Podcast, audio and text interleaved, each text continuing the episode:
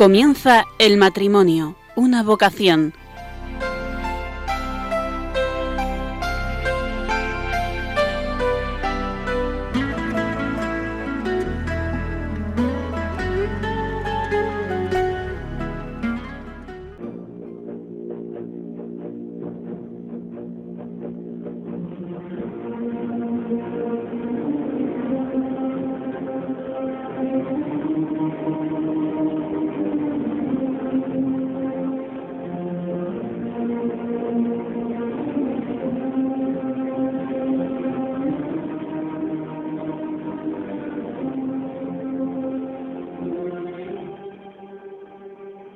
buenas noches, queridos oyentes de Radio María.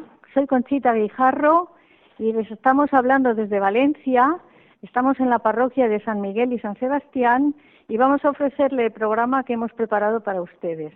En primer lugar, vamos a poner el sumario de lo que va a costar el programa. Vamos a leer las intenciones del Papa Francisco para el mes de marzo. También les vamos a contar el jubileo de la misericordia que se está llevando a cabo en la Catedral de Valencia. También este sábado pasado se celebró el jubileo de los niños. Más adelante se lo contaré.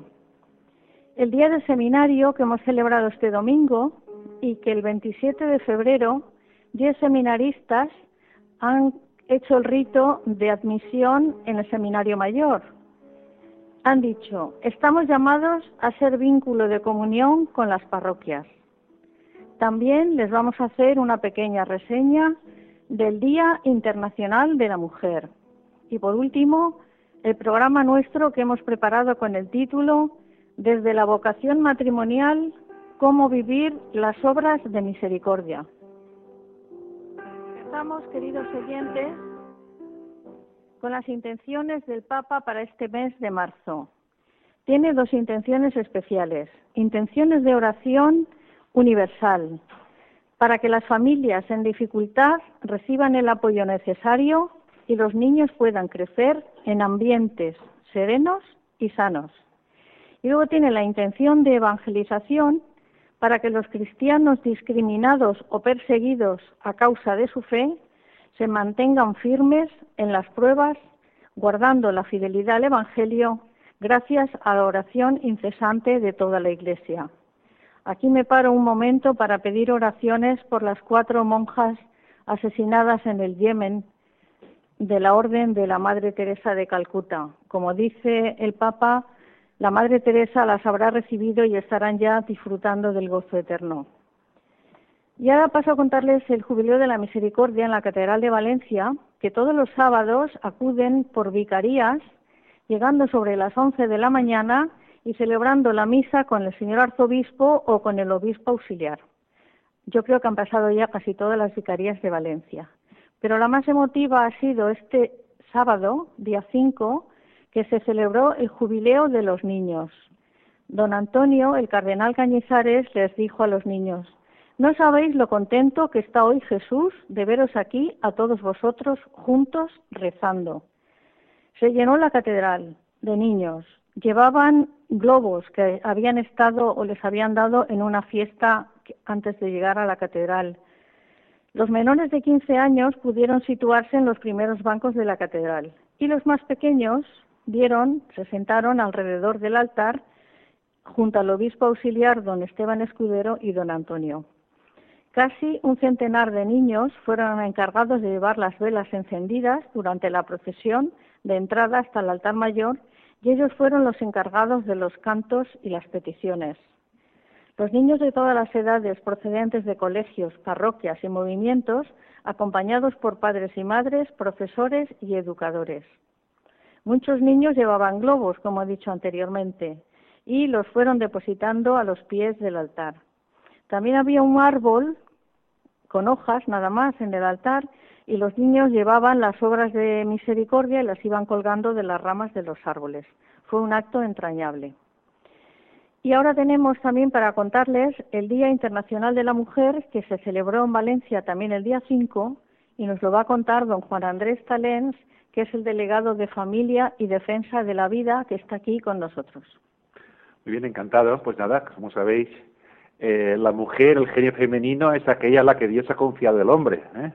Es una vocación realmente maravillosa, singular en la Iglesia, ¿eh? el pensamiento que Dios ha tenido al crear al hombre y a la mujer el uno para el otro. Y para nosotros es muy importante esta celebración del Día de la Mujer, que no sea simplemente una reivindicación de un feminismo radical con una antropología desviada, sino realmente valorar lo que es eh, el papel de la Sagrada Escritura en la vida de, de las mujeres y de los hombres, lo que allí hay, esa revelación estupenda de esta vocación tan grande, y allí es poco el centro que tuvimos. Tuvimos primero una, conferencia de la biblista doña Carmen Yebra Rovira, de la Universidad de Salamanca, que me estuvo hablando pues de esos eh, personajes y relatos femeninos en la Biblia, donde se ve claramente cómo eh, ella insistía, es que la misericordia, antes de practicarla, tienes que recibirla.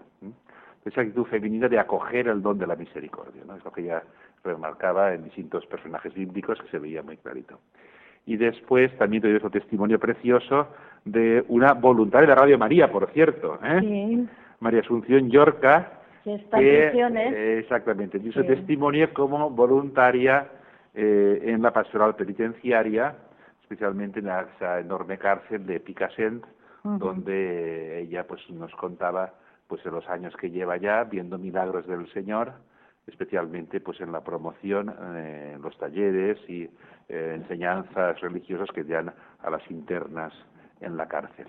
El título de, la convocatoria es muy entrañable. La mujer hoy y siempre acoge y ofrece la misericordia.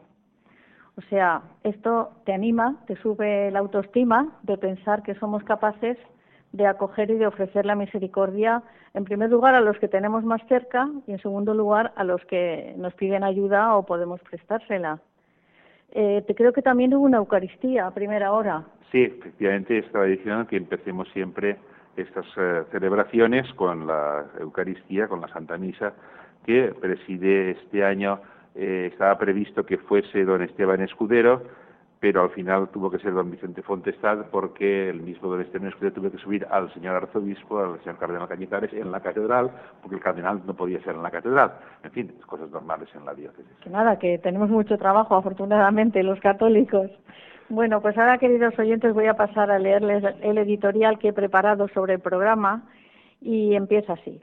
En la bula de convocatoria del jubileo del Año de la Misericordia, el Papa Francisco nos invita a que esta cuaresma, la del año jubilar, sea vivida con mayor intensidad, como momento fuerte para celebrar y experimentar la misericordia de Dios. La misericordia de Dios es un anuncio al mundo, pero cada cristiano está llamado a experimentar en primera persona este anuncio. Por eso, hace unas semanas envió a los misioneros de la misericordia para que sean un signo concreto de cercanía y del perdón de Dios. Estamos ya en la cuarta semana de Cuaresma, no nos podemos dormir y tenemos que coger estas palabras del Papa. Y por eso dedicamos este programa que hemos titulado Desde la vocación matrimonial, cómo vivir las obras de misericordia y lo vamos a tratar con dos matrimonios que tenemos aquí con nosotros, que son Eduardo Escribano, casado, padre de cuatro hijos, es diplomado en Relaciones Laborales por la Universidad de Valencia y colegiado en el excelentísimo Colegio Oficial de Graduados Sociales. Trabaja como asesor laboral desde el año 2000 y es responsable de la pastoral familiar de la parroquia. Buenas noches, Eduardo. Buenas noches, Conchita. Está con él su señora, Manoli Sánchez, que es ama de casa y madre de cuatro hijos, comparte con su marido la misión de las catequesis de preparación al matrimonio. Manoli, buenas noches. Buenas noches. El otro matrimonio ya es antiguo colaborador de Radio María, ya han venido a varios programas. Es José Antonio Milián, natural de Sevilla, maquinista de Renfe, está casado con Tere y los dos son padres de diez hijos. Enhorabuena, José Antonio. Gracias, buenas noches por invitarnos. Y Tere. Tere eh, Endi es natural de Cuba, secretaria de dirección, esposa de José, madre de diez hijos y abuela de nueve nietos. Eh, y pone ella aquí en su currículum, es todo un privilegio ser madre de diez hijos. Enhorabuena, Tere. Muchas gracias y buenas noches. Buenas noches. Pues nada, queridos oyentes, estos dos matrimonios eh, hacen su, viven su fe en el camino neocatecumenal en la parroquia de San Lorenzo Mártir. Esta parroquia se fundó en septiembre del año 69 y recibe el nombre del barrio en el que está ubicado. Eh, su primer párroco, don Antonio Soler Porta, que nos está escuchando, ¿verdad, Tere? Creo que sí. Lo fue durante 38 años y afrontó con la ayuda de la feligresía una reforma en 1995 que dio lugar a la actual estructura del templo. En el área de evangelización tienen catequesis prebautismales, para padres de los niños que se bautizan, catequesis de comunión, poscomunión, confirmación y la catequesis de adultos. Eh, tenemos la pastoral juvenil con los juniors también, tienen cáritas, visita a enfermos y lo último, el último proyecto que han asumido en la parroquia es Spay Mater, el proyecto Raquel, para asistir a las mujeres con riesgo de aborto o de las que han abortado. Eh, y como frutos vocacionales de esta fantástica parroquia han surgido cuatro sacerdotes que están ordenados ya y tres vocaciones a la vida consagrada. Desde 2015 ha cambiado el párroco y actualmente es don Antonio Magaña. Pues vamos a empezar ya con, la entrevista a estos dos matrimonios y creo que la primera pregunta se la voy a hacer a Tere.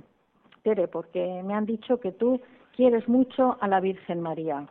Entonces, eh, yo tengo aquí un, María, después de haber acogido la buena noticia que le dirige el arcángel Gabriel, canta proféticamente el Magnífica de la Misericordia de que Dios la ha elegido.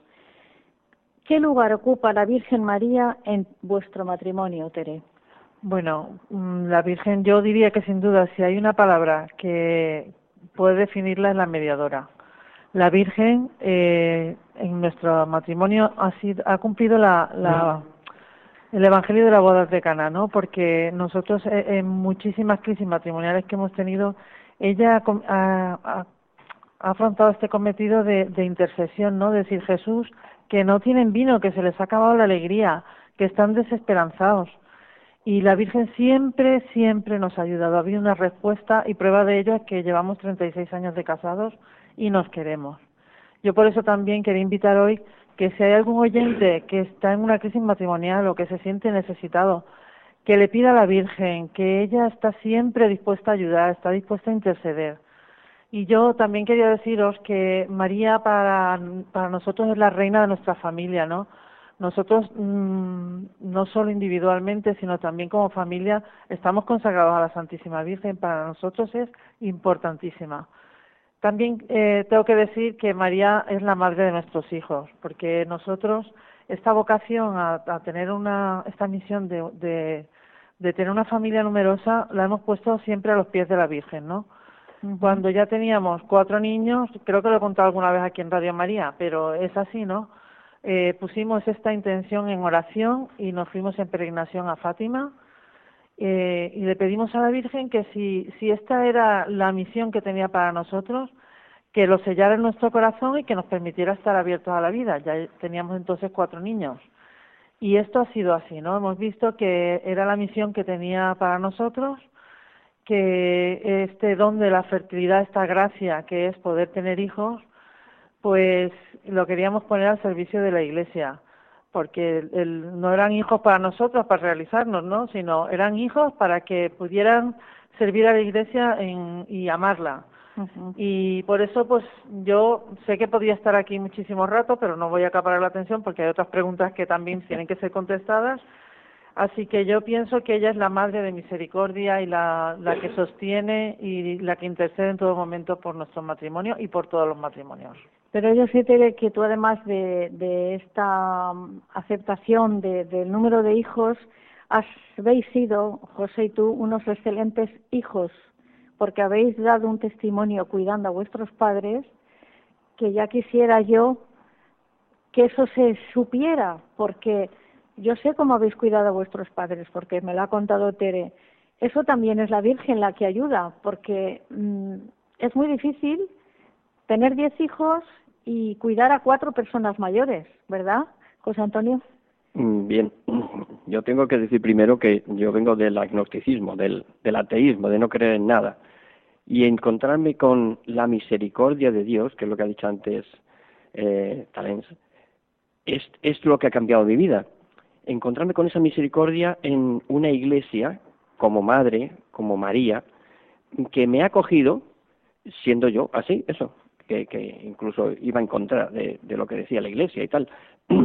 eh, pero vivir esta misericordia, siendo acogido, aceptado, recibir el perdón, cosa que yo no conocía, y transmitirlo, o sea, vivirlo en mi matrimonio, eso es lo que es lo que lo que ha sido una transformación. O sea, yo he sido reeducado y, y, en este en este camino que estamos disfrutando, porque es algo maravilloso, invito a todas las personas que entren, porque es volver a renovar nuestros, nuestro bautismo, es recibir este Espíritu Santo que te va guiando y poco a poco te va abriendo la misión.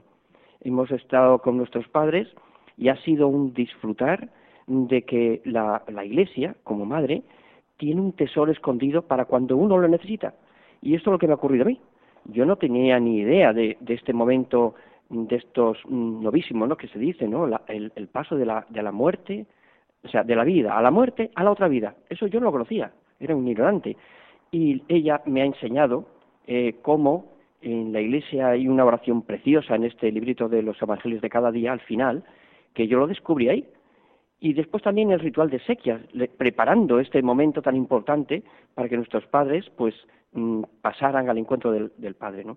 Y ha sido una experiencia mm, maravillosa. ¿eh? Mi padre también estaba un poquito mm, así también receloso con, con, el Señor y fue maravilloso el poder experimentar este perdón, esta reconciliación y acompañarlos hasta este momento. Ha sido maravilloso. Gracias por el testimonio, José Antonio.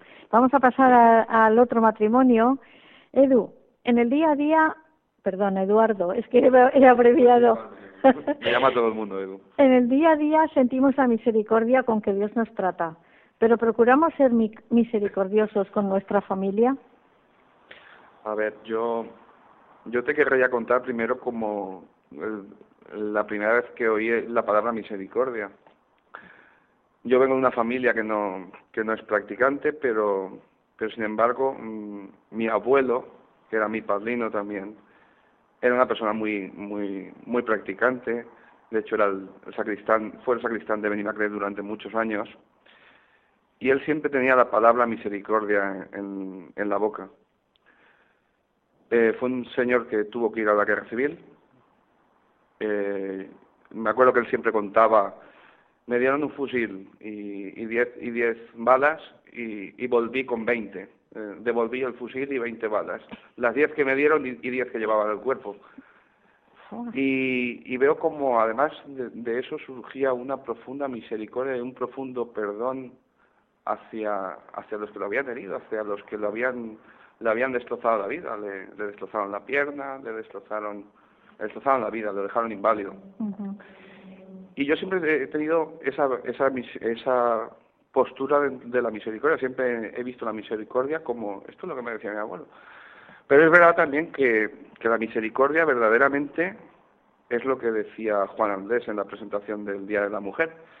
Si no has experimentado misericordia, no puedes dar misericordia, por mucho que la que lo hayas oído, que te lo hayan contado. Yo, gracias a Dios, el Señor he podido ver en mi historia, en mi vida, que Dios es misericordioso conmigo todos los días y que perdona todas las faltas, todas las culpas, todos mis pecados, todo, todo lo que yo destrozo día a día. Uh -huh. Y gracias a eso, pues, pues intento ser misericordioso. ¿Cómo? Pues muchas veces, pues como dice San Pablo también, en mí está el hacer el bien y, y hago el mal. Y hago el mal que no quiero. Pues sí. eh, en el fondo, viviéndolo de, desde esta forma, sabiendo que, que cuando puedo ser misericordioso en mi familia, sobre todo en mi familia, con mi mujer, que es la que más me sufre, con tus hijos, con mis hijos que me sufren también muchísimo, veo que eso es pura gracia. Esto es una es una gracia de Dios que lo está está siendo misericordioso conmigo, en mí.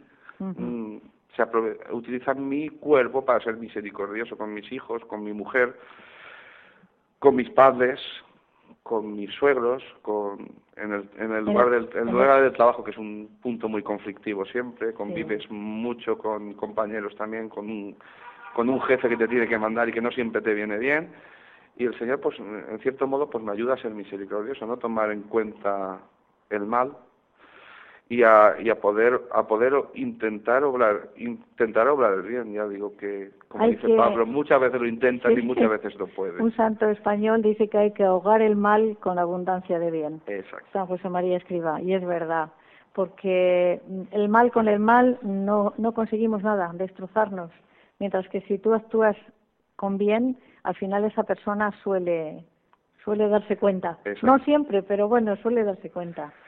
Y luego pues fundamentalmente pues eso la misericordia pues intentarla obrar obrar en casa pues. Normalmente quien hay que amar al prójimo el prójimo es el que tiene más cerca muchas veces y es al que más daño le haces. Pues en este caso a mi mujer el poder cuando ella me hace mal a mí también poder tener misericordia con ella poderla perdonar podernos perdonar. Tantas veces como decían José y Tere también el Señor ha podido hacer de nosotros un matrimonio nuevo cuando nos lo hemos roto por todos los lados, cuando lo hemos destrozado, el Señor acude misericordioso y te y te levanta y te hace una, un matrimonio nuevo, no te hace una chapuza, no te no te pone un, una ñapa que decimos aquí en España, no te pone un una laña, te lo hace nuevo Exacto. Y, y, nuevo y mucho mejor, como también decía José en las bodas de Caná, faltaba el vino y, y muchas veces acude. Pues sí, Manoli, dime, vamos a ver, en vuestra relación conyugal y de familia, ¿cómo hacéis para vivir las obras de misericordia? Eh, enseñamos a nuestros hijos a, a tener misericordia. Eh, yo al ser ama de casa dispongo de tiempo y estoy con ellos. Eh, ellos no se quedan al comedor del colegio y vienen a casa a comer el rato de la comida. Mi marido también viene a casa a comer, comemos los, los seis juntos es un rato para, para, para estar, para estar la familia y, y o sea, y si, si han tenido algún problema, porque siempre hay alguna pequeña discusión, igual con algún compañero del colegio, pues le, les, les puedes decir que, que, o sea, que puedes pedirles, que le pueden pedir perdón a ese compañero, que no tienen por qué dejarlo de lado. Sí, porque además eh, en la comida es un momento en el que da pie a que la gente hable, a que se desahogue, sobre todo si no hay televisión en el lugar donde se come, si no está allí la caja loca interrumpiendo, o los teléfonos móviles, o nada, en la hora de la comida es una hora santa. Ahí debe de estar solamente los padres, los hijos, bueno, y si viven los abuelos también, pero mm, diálogo, diálogo y diálogo, es muy importante. Sí. Quería, quería nosotros pues eh, el, lo teníamos muy claro cuando nos casamos, el, el esfuerzo era el poder atender a los hijos. Manoli tuvo que renunciar a trabajar, renunciar a trabajar, vivir más apretados, pero poder, poder atender a los hijos. Y el, yo a mí no me gusta, pero yo, yo hago todos los días 50 kilómetros para ir a casa a comer. tengo dos horitas y en esas dos horitas tengo que hacer 50 kilómetros y ir a comer con ellos es importante, es importante escucharlos. Surgen muchos problemas en el colegio. Hemos tenido casos de a uno de nuestros hijos le hicieron bullying en el colegio mm. y tuvimos que atender esa situación y ponerla en orden. Y es muy importante también la mesa, pero la mesa también para rezar. Es en el momento en el que compartimos y es importante los domingos. Los domingos rezamos laudes con los niños y se les imparte, se les intenta transmitir la fe, se les hace una lectura, se habla con ellos, se les, se les intenta transmitir la fe y al mismo tiempo se les, se les obliga, entre comillas, a pedirse perdón entre ellos por todo lo que hayan hecho mal durante la semana, sondearlos un poquito por donde van, es...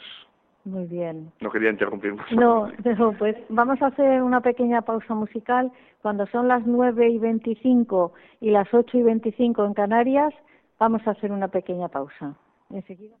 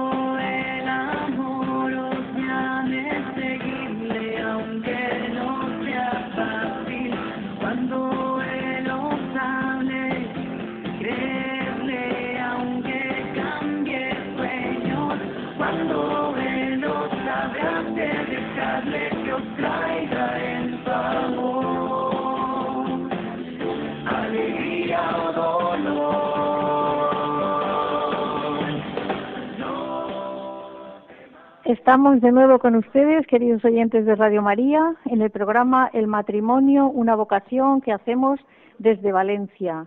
Y abrimos los micrófonos ya a nuestros queridos oyentes por si quieren llamar, hacer alguna pregunta. Saben que pueden hacerlo al 91 153 85 50. 91 153 85 50.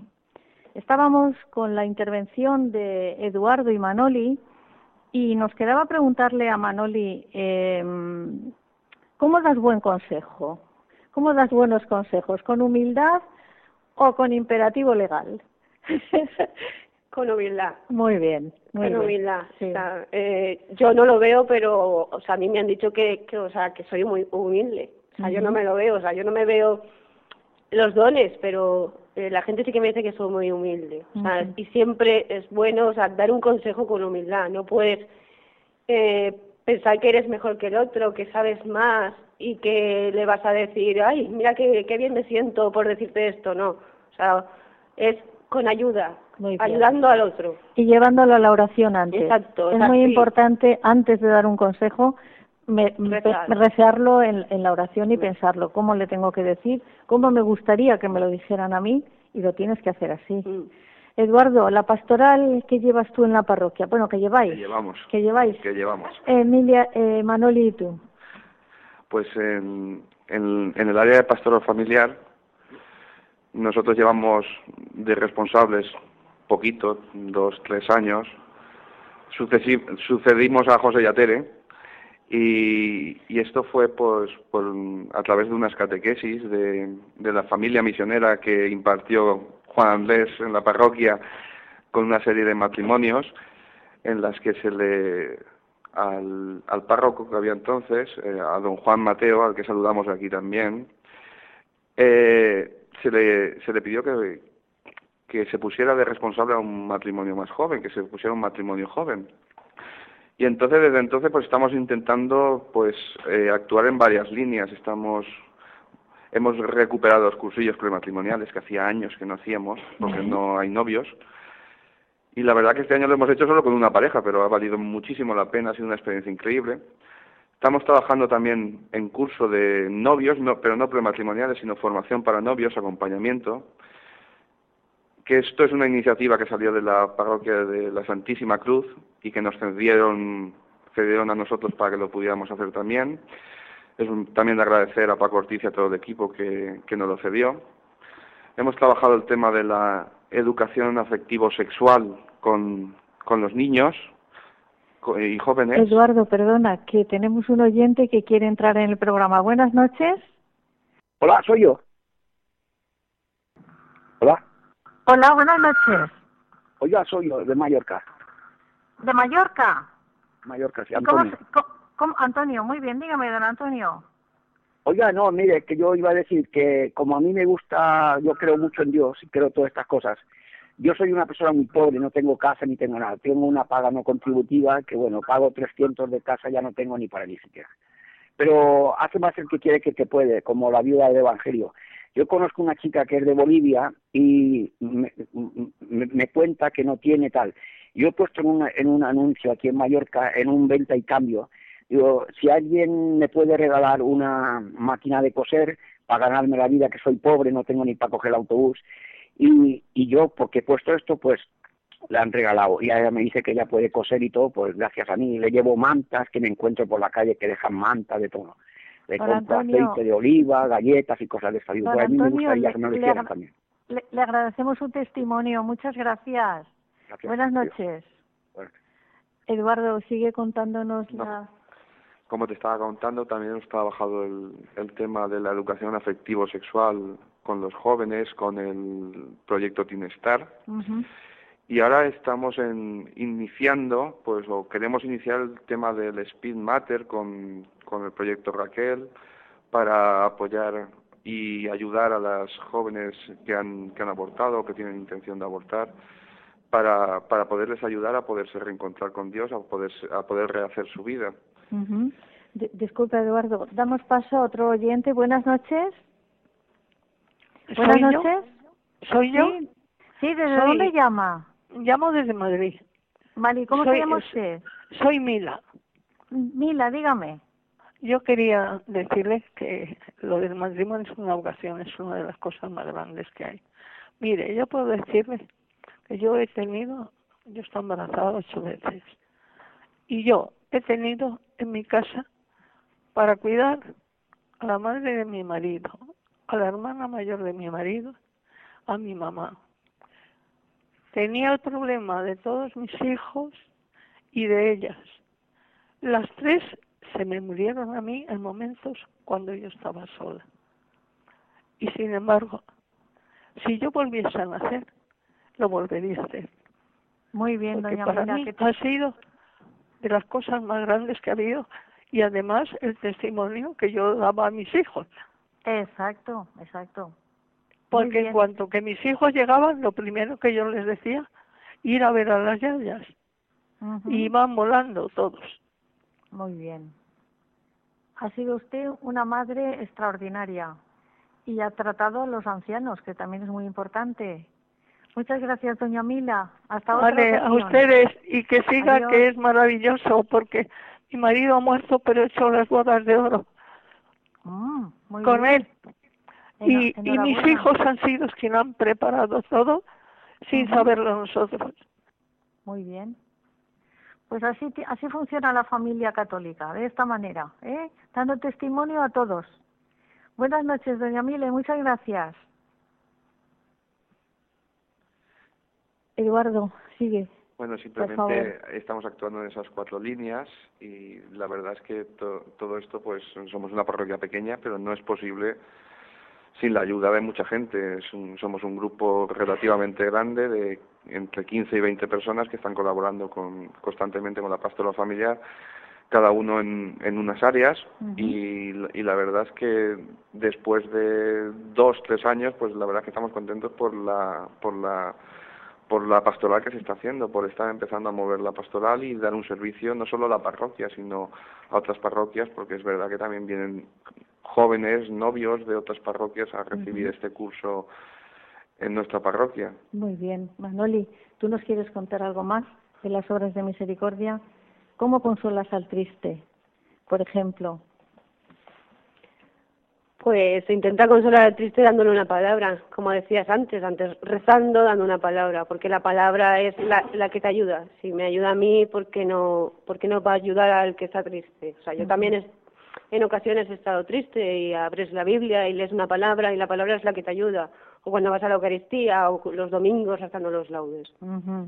O el sacramento de la, del perdón, que mm, parece que no tiene muy buena prensa, el sacramento del perdón, y yo creo que es uno de los mejores, bueno, la Eucaristía mejor, pero es que el sacramento del perdón sales nuevo cuando te confiesas, cuando eres capaz de reconocer que Dios tiene contigo una paciencia y una misericordia que tú, bueno, que yo en concreto no tengo con los que están a mi alrededor. ¿No, José Antonio? Sí, yo tengo un, un poco una experiencia de, al ser maquinista y viajar por tantos lugares, mm, siempre que llegaba a un lugar de destino, eh, pues yo me iba a buscar, mm, pues esto, ¿no? El poder alimentarme. Y en muchísimas ocasiones me he encontrado con muchísimas sacerdotes distintos, pero tenían la misma posibilidad de la reconciliación con Dios. Y a mí me ha encantado, porque cada uno mm, en ese ministerio yo me he encontrado abrazado por el Señor, reconociendo lo que soy, quién soy, que yo no me conocía suficiente, no me falta, pero yo me he sentido nuevo, salir nuevo, contento, con una alegría que nunca había conocido. Eso es experimentar en que realmente ha habido alguien, Jesucristo, que ha dado la vida por mí y me da una vida nueva, Eso yo no lo he encontrado en ningún sitio nada más que en la Iglesia Católica. Los demás no lo sé, pero yo lo he encontrado aquí. Y aquí sigo. Y aquí me, morí- me moriré. Muy bien. Y vas a ir al cielo dire- directo, seguro. Uy, por rezar por mí. Tere, em, yo te quiero preguntar a ti, porque antes José ha dado el testimonio de cómo cuidasteis a, a los padres, a los cuatro. Mm, ¿Cómo podemos rogar por los vivos, por los difuntos, perdón?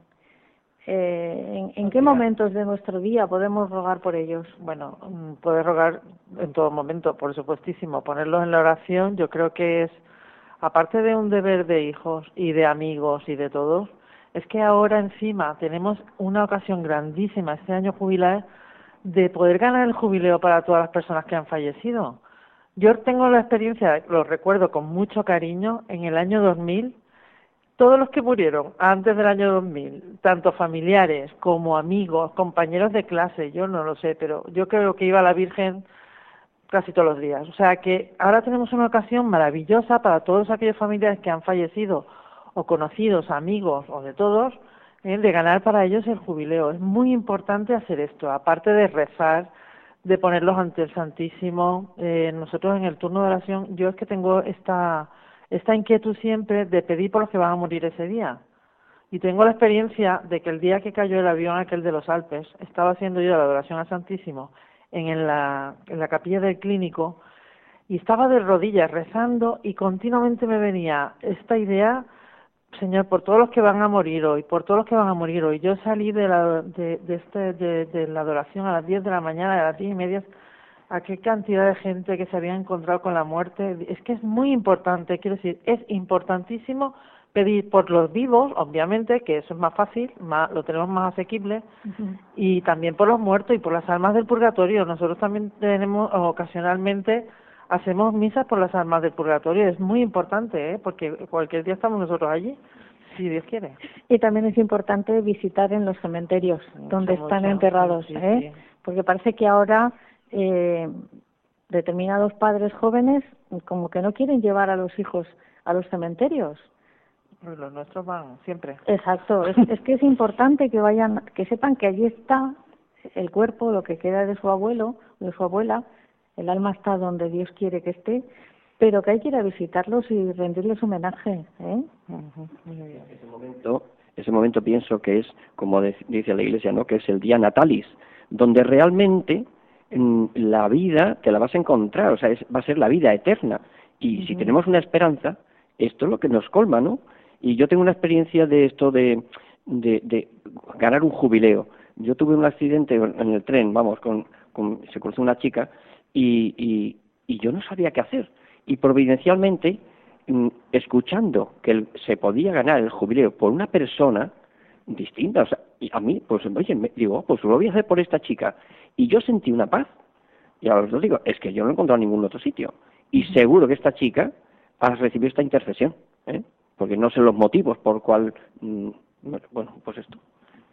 Muy bien. Eduardo, vamos contigo otra vez. Mm, Dime. ¿Cómo preparáis esas sesiones de, de pastoral familiar o, bueno, con la experiencia de José y de Tere, que se os han ya dicho el camino, pero mm, ¿notáis que las personas tienen ganas de Dios? ¿Tienen ganas de que se les hable de Dios? Pues como te decía antes, eh, es muy poca la gente que tiene ganas de oír hablar de Dios. Eh, eso lo vemos siempre en, en los cursillos prematrimoniales. Citas, pones, pones fecha, lo anuncias en el arzobispado y, y abres y te encuentras que te viene una pareja de novios solo y porque son de la parroquia y se iban a casar y se han estado esperando para hacerlo en la parroquia. Y, y en el fondo pues te da un poco de tristeza porque es porque es una experiencia que para nosotros para ellos también pero para nosotros también es muy enriquecedora y pero para ellos está para ellos. Venimos en función de ellos a anunciar anunciar una joya. Lo que lo que llevamos entre manos es una joya. Es es el poder el, po- el poder tener la vida. Cuántos matrimonios no pueden oír esto y luego se rompen y cómo esto puede quedar sellado en su corazón y en el momento de la prueba en el momento de de, de la crisis que todos tenemos solo esa palabra te puede salvar. No te va a salvar que tu papá o tu mamá te digan que, que eres muy bueno y que el otro es muy malo o que o que tus amigos te digan pues oye pues, pues si no vale pues no vale sino lo que te va a salvar es es Jesucristo. El único que salva es Jesucristo. El único que te da la vida es Jesucristo. El único que te permite amar al otro es Jesucristo. Mm, yo tenía aquí si vosotros mm, consideráis el Papa Francisco lo ha dicho muchas veces que todo matrimonio todas las noches debe pensar en estas tres palabras, permiso, gracias y perdón. ¿Vosotros consideráis por la noche, en ese examen, mini examen que hacemos, de cómo ha transcurrido el día, si somos capaces de, decirle al marido o a la mujer, mira, yo había pensado esto, ¿qué te parece? Si se pide permiso cuando hay que tomar una decisión en el matrimonio, después si, has recibido atenciones, pues dar las gracias. Y si te has equivocado, pedir perdón. Manoli. Yo, o sea, quería, quería darte mi experiencia porque eh, o sea, es cierto que es difícil, esas tres palabras son muy difíciles, pero son, son gratis. No, no tienes que pagar por ellas. Y son, o sea, son tres palabras que yo le enseño a mis hijos. El perdón, el por favor y el gracias. Si haces daño hay que pedir perdón, si, si necesitas algo hay que pedirlo por favor, no exigiendo y con, o sea, queriendo las cosas por tu voluntad, sino pidiendo permiso, por favor, y dar las gracias, dar las gracias por, o sea, hay que ser agradecidos, dar las gracias porque te den algo y dar las gracias por, por lo que tienen, eh, por lo que tienen en casa, por, por, tener una familia, por tener eh, un hogar, una comida en casa. Y si te has equivocado o has hecho daño al otro, pedir perdón. Exacto que se queda uno muy a gusto. Exacto. No, pide perdón. a mí me cuesta mucho, a mí me cuesta mucho pedir perdón, pero aún así se puede. La experiencia, la experiencia con esto es que, sobre todo el perdón, el perdón es importantísimo. Nosotros por, durante nuestra vida hemos tenido crisis y crisis gordas de, de meses, de años, y nunca nos hemos acostado sin pedirnos perdón. Nunca. Y, si nos hemos acostado sin pedirnos perdón, mm, yo es que no me puedo dormir. Es que la tengo que despertar para pedirle perdón. Y es, creo que es una práctica que se nos enseñó en su día y que, y que es, y que es básica. Y lo de pedir permiso, pues sí. Pues las cosas importantes sí, evidentemente. Las cosas pequeñas, pues muchas veces, pues no y el ser agradecido el uno por el, otro, pues, pues evidente, la mayor gracia es el poder estar el uno al lado del otro todos los días. Eh, últimamente el Papa Francisco emplea una, una, es que es tan original, la cariñoterapia. ¿Cómo se curan tantas cosas a través del cariño, a través de esa dedicación, de ese detalle, de, de no sé, de hacer eh, lo que le gusta al otro o complacer en cosas pequeñas? la cariñoterapia. Me gusta esa frase muchísimo. Yo os estoy enseñando una cruz que los oyentes no la ven, pero esta me la dio mi director espiritual hace 48 años cuando nos casamos y detrás pone Conchita, Fernando, antes de dormir un beso. Ah, si no pides perdón no eres capaz de besar a, a tu marido o a tu mujer, pues antes de dormir un beso.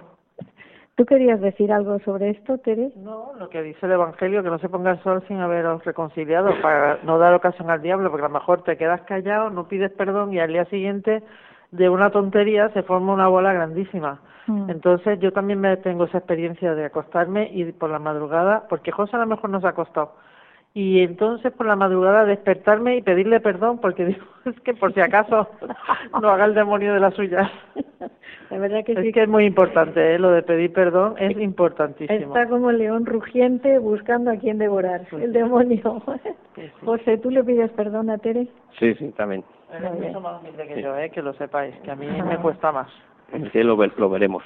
Muy bien. Y usted, don, don Juan Andrés, el otro día asistía a una, una Eucaristía suya y me gustó lo que dijo. Fue valiente, porque dijo, estamos en el año de la misericordia, año de la reconciliación, año del perdón.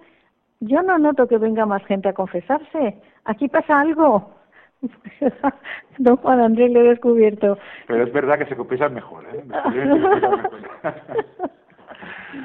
Parece como si, mm, yo creo que el Papa Francisco ha desmitificado el tema diciendo que allí el que está es Jesús, el que te, el que te recibe, el que te acoge, el que te perdona.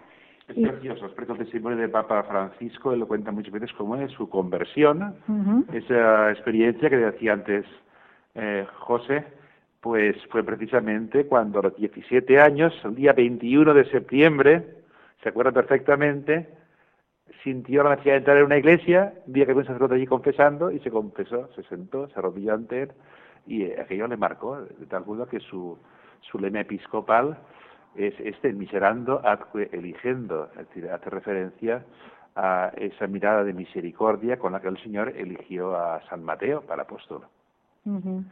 Pues nada, hay que hacerse el ánimo e ir a confesar, que es, eh, es un sacramento muy muy bueno. Es el sacramento de la alegría, ¿eh? Exacto. Decía también con el santo San José María. Exacto. ¿Eh? Y además yo digo siempre que el, eh, la vida del cristiano es un, es un camino de alegría. ¿eh? porque viene de la, alegría del vencimiento y la alegría de la reconciliación cuando has caído. Siempre la respuesta del Espíritu Santo es alegría cuando uno realmente busca la verdad. Bueno, esta pregunta va para los cuatro. A ver quién contesta primero. Sabéis que los hijos nos copian, nos copian. Entonces, es muy grave la responsabilidad que tenemos ante ellos, que tenemos que cuidar en todo momento, el aspecto de nuestras familias, cómo vivimos nuestra fe dentro de la familia. Vosotros los cuatro estáis en el camino neocatecumenal y tú nos has dicho que el domingo, Eduardo, rezáis laudes con los niños. Vino otro matrimonio y nos contó que ponían la mejor mantelería, la mejor mm, vajilla, pues un poco para dar la importancia de lo que iba a pasar allí. Eso a los niños les tiene que calar, les tiene que, que tener una, una fotografía en su vida, ¿no? Pues contarme ya, porque el tiempo se nos está acabando, eh, cómo, cómo vivís en vuestra familia el, este tema. ¿Quién, ¿Quién es el más valiente? Eduardo. Bueno, pues el, el tema es, eh, del domingo, pues es, como tú dices, es especial. El domingo, pues como, como dijo muy bien aquel matrimonio, pues pones para rezar una mantelería buena y pones tus flores y pones tu cruz y pones y pones todo tu empeño que todo salga bien. Pero es y te coges al salterio, a la liturgia de las horas para para poder para poder rezar los laudes. Y luego te preparas una lectura previamente, una lectura que luego partes a los niños. Los niños les, participan. les desmenuzas un poquito y les vas preguntando. Yo normalmente desmenuzo preguntándoles a ellos qué han entendido, cómo han entendido. Este domingo, por ejemplo, pasado fue el, el Hijo Pródigo, que era un evangelio que nos daba lugar para buscar una, otra lectura mejor. y, y luego le das un significado al domingo. Te vistes para rezar, no rezas en pijama, ni rezas en chándal y, y a poder ser rezas en la mesa del comedor. Nosotros últimamente rezamos una pequeñita porque son muy pequeños los niños y se mueven. ¿Qué edad tienen vuestros hijos? Nuestros hijos tienen 12 años David, tiene 9 años José, tiene 7 años Rubén y 4 añitos María, mm. la pequeñita. Entonces se mueve, la pequeñita se mueve y necesita espacio. Rezamos una mesa de centro del comedor para que se puedan mover un poquitín. Y luego comes una comida especial el domingo y vistes la mesa y vistes en el comedor y, y pones la vajilla buena y pones las, los cubiertos buenos y pones la cristalería buena, esa que, que, habías reservado que te la rompen los niños. bueno, pero, bien, pero es para el Señor, todo lo que hacéis lo hacéis para el Señor y vale la pena. ¿Tú qué quieres decir algo, Manoli? No, pues nada. ¿Confirmar lo de Eduardo? sí, es verdad, es cierto. Y en la mesa también se le ha olvidado decir que ponemos a la Virgen. ¿Tú te esperas en hacer un menú especial ese día? Sí, también. ¿Eh? Bueno, es que en Valencia el, domingo es típico comer paella. Yo no soy valenciana, él sí, y también es típico que la haga el marino. Así que la comida el domingo la hace él y es paella. Muy bien, Tere, ¿tú qué, querías decir? decir que en la liturgia de los laudes, pues también cuando hay hijos más mayores, por ejemplo, los mayores ayudan dando su testimonio a los pequeños, ¿eh? porque ellos ya tienen más años de vida y tienen experiencia y muchas veces eh, lo ponen en común y es, es muy bonito, ¿eh? José, ¿tú qué? ¿Estás en casa o por el trabajo no puedes estar algún domingo? Exactamente, exactamente. Pero bueno, tienes una buena Pues, delegada. soy perfecto, mejor, mejor. Además que toca la guitarra y también ameniza mucho el, el, el- el que canta, reza dos veces, ¿no? Pues sí, eso y, dicen. y a mí me encanta, la verdad. Sí. O sea, yo- es maravilloso. Sí, Esto, Todo lo que venga de la iglesia, yo lo acepto. Muy bien, muy bien. Don Juan Andrés, ¿qué nos dice usted? Para acabar, que estoy para acabar aquí el programa. disfrutando de ver el espíritu que hay en este programa ¿eh? y que realmente yo veo que los frutos, la iglesia del futuro es la que surge de la familia cristiana. ¿eh? O sea, la familia cristiana es la que va a salvar a Europa, la familia cristiana es la que puede dar futuro a nuestra iglesia que está en muchos aspectos agonizando y sin embargo también está resucitando. ¿eh? Está resucitando. ¿Dónde? Donde se vive la familia cristiana tal como el Señor en el Evangelio nos está inspirando. Pues queridos oyentes, ha terminado nuestro tiempo en el programa El matrimonio, una vocación desde Valencia. Yo quiero dar las gracias a, a los que han venido al programa, José y y a Tere. Muchas gracias. Encantadísimo. Vol- volveré a contar con vosotros otra vez. A Bueno. servicio. Eduardo y Manoli, lo mismo. Ha rejuvenecido la edad media aquí y ha bajado la media de edad. ¿eh? Don Juan Andrés, muchas gracias. Usted siempre está disponible para Radio María. Es un honor para mí. Sí, bueno, pero usted está muy ocupado y tiene mucha, muchas cosas, pero Nada, nada, lo primero es primero. siempre está para nosotros. Y yo les quería anunciar que esto es exclusivamente para Valencia, que va a haber un rosario a la Virgen por desagravio para defender a la Iglesia en la parroquia de San Agustín el jueves a las jueves día 10 a las seis y media de la tarde. Ya se hizo un primer rosario en la iglesia de San Martín para por el desagravio de lo que le están haciendo a la iglesia y esta va a ser en la iglesia de San Agustín a las seis y media. Eh, también decirles que el viernes habrá un Vía Crucis a las 10 de la noche desde por la zona de la catedral, la zona antigua, a la que invitamos a todos los valencianos que asistan. Nos convoca el señor cardenal arzobispo don Antonio Cañizares. Doy las gracias a los invitados ¿eh? y también doy las gracias a los técnicos, a Ramón y Ángelo, que los tengo ahí y que lo hacen muy bien. Y esperamos verles el día 4 de abril, que tendremos el próximo programa, que lo vamos a hacer con Encuentro Matrimonial, que tienen un congreso en Valencia en la Feria de Muestras y que se espera que asistan más de 800 matrimonios de toda España. Y nada, nos despedimos de ustedes con mucho cariño hasta el 4 de abril, rezando la oración de despedida, dedicada a San José, que estamos en el mes de San José, y es la oración de, Juan 20 San Juan 23. San José, guardián de Jesús y casto esposo de María, tú empleaste toda tu vida en el perfecto cumplimiento de tu deber. Tú mantuviste a la Sagrada Familia de Nazaret con el trabajo de tus manos. Protege bondadosamente a los que se vuelven confiadamente a ti. Tú conoces sus aspiraciones y, los proteges. Tú también supiste de pruebas, cansancio, trabajo, pero aun dentro de las preocupaciones materiales de la vida, tu alma estaba llena de profunda paz y llena de verdadera alegría, debido al íntimo trato que gozaste con el Hijo de Dios que te fue confiado a ti, a la vez que a María, su tierna madre. Amén.